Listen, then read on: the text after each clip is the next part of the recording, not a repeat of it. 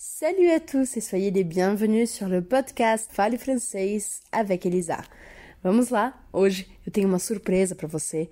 Você vai acompanhar junto comigo a leitura do livro Le Petit Prince em francês. Agora presta atenção, porque essa leitura é leitura real, da vida real mesmo.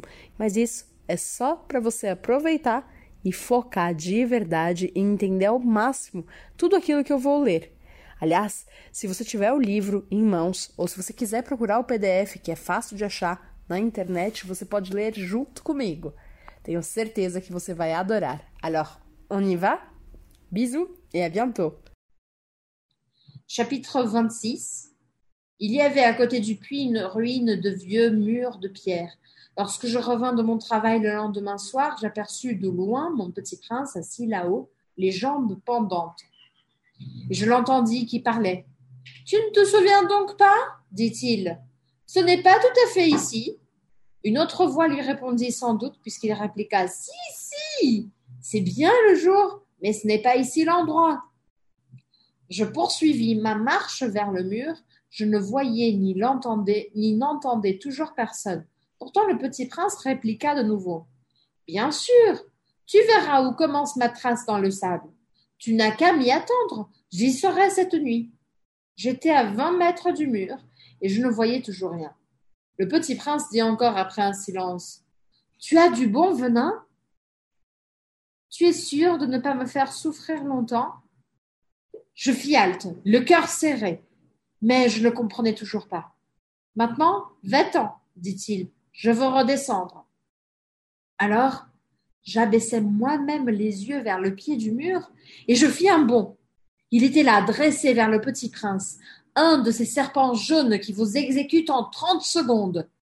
Tout en fouillant ma poche pour en tirer mon revolver, je pris le pas de course, mais au bruit que je fis, le serpent se laissa doucement couler dans le sable, comme un jet d'eau qui meurt. Et sans trop se presser, se faufila entre les pierres avec un léger bruit de métal. Je parvins au mur juste à temps pour recevoir dans les bras mon petit bonhomme de prince, pâle comme la neige. Oh, quelle est cette histoire-là? Tu parles maintenant avec les serpents J'avais défait son éternel cache-nez d'or.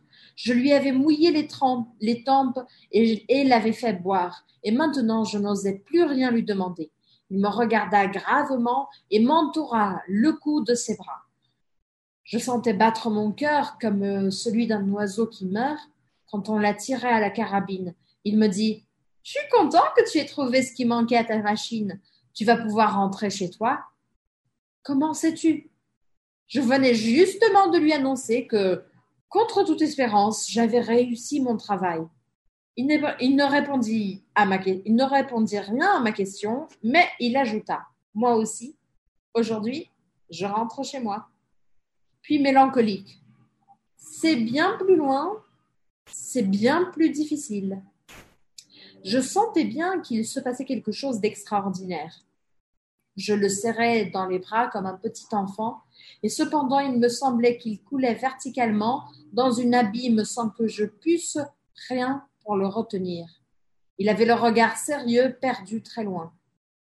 J'ai ton mouton, et j'ai la caisse pour le mouton, et j'ai la muselière, et il sourit avec mélancolie. J'attendis longtemps, je sentais qu'il se réchauffait peu à peu. Petit bonhomme, petit bonhomme, tu as eu peur. Il avait eu peur, bien sûr, mais il rit doucement. J'aurais bien plus peur ce soir.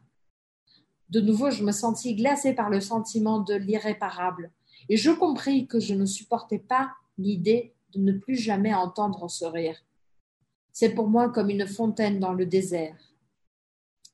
Petit bonhomme, je veux encore t'entendre rire. Mais il me dit Cette nuit-là, ça fera un an. Mon étoile se trouvera juste au-dessus de l'endroit où je suis tombée l'année dernière. Petit bonhomme, n'est-ce pas que c'est un mauvais rêve, cette histoire de serpents et de rendez-vous et d'étoiles? Mais il ne répondit pas à ma question. Il me dit Ce qui est important, ça ne se voit pas. Bien sûr, c'est comme pour la fleur. Si tu aimes une fleur qui se trouve dans une étoile, c'est doux la nuit de regarder le ciel. Toutes les étoiles sont fleuries. Bien sûr. C'est comme pour l'eau. Celle que tu m'as donnée à boire était comme une musique à cause de la poulie et de la corde. Tu te rappelles? Elle était bonne. Bien sûr. Tu regarderas la nuit les étoiles. C'est trop petit chez moi pour que je te montre où se trouve la mienne. C'est mieux comme ça. Mon étoile, ça sera pour toi une des étoiles.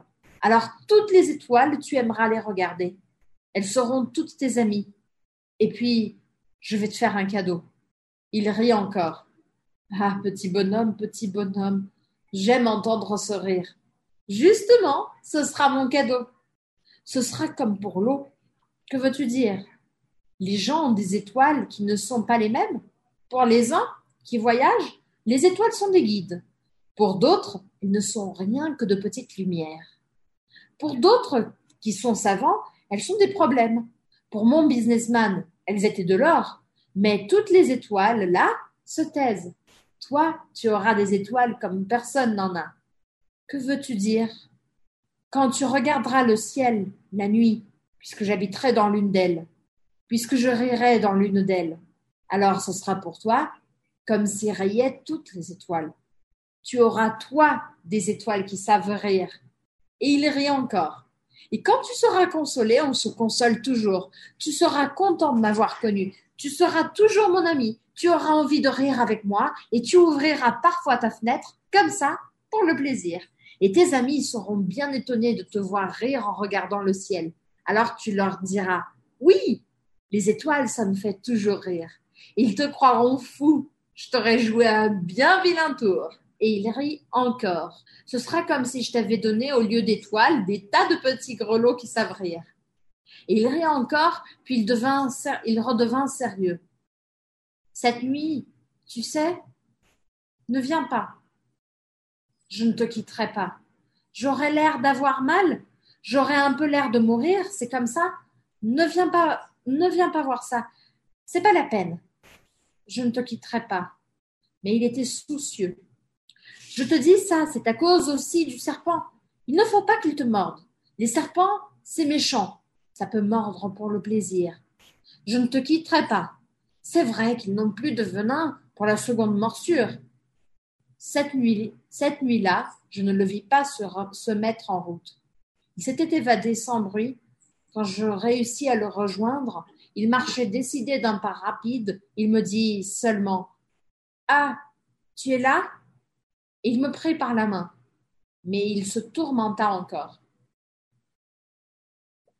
Tu as eu tort, tu auras de la peine, j'aurai l'air d'être mort, et ce ne sera pas vrai. Moi, je me taisais. Tu comprends, c'est trop loin, je ne peux pas emporter ce corps-là, c'est trop lourd. Moi, je me taisais. Mais ce sera comme une vieille écorce abandonnée. Ce n'est pas triste, les vieilles écorces. Moi, je me taisais. Il se découragea un peu, mais il fit encore un effort. Ce sera gentil, tu sais. Moi aussi, je regarderai les étoiles. Toutes les étoiles seront des puits avec une poulie, une poulie rouillée. Toutes les étoiles me verseront à boire. Moi, je me taisais. Ce sera tellement amusant, tu auras 500 millions de grelots, j'aurai 500 millions de fontaines. Et il se tut aussi parce qu'il pleurait. C'est là, Laisse-moi faire un pas tout seul. Et il s'assit parce qu'il avait peur. Il dit encore Tu sais, ma fleur, j'en suis responsable. Et elle est tellement faible, et elle est tellement naïve. Elle a quatre épines de rien du tout pour la protéger contre le monde. Moi, je m'assis parce que je ne pouvais plus me tenir debout. Il dit Voilà, c'est tout.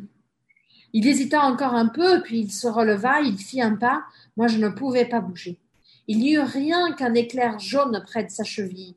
Il demeura un instant immobile, il ne cria pas. Il tomba doucement comme tombe un arbre. Ça ne fit même pas de bruit à cause du sable.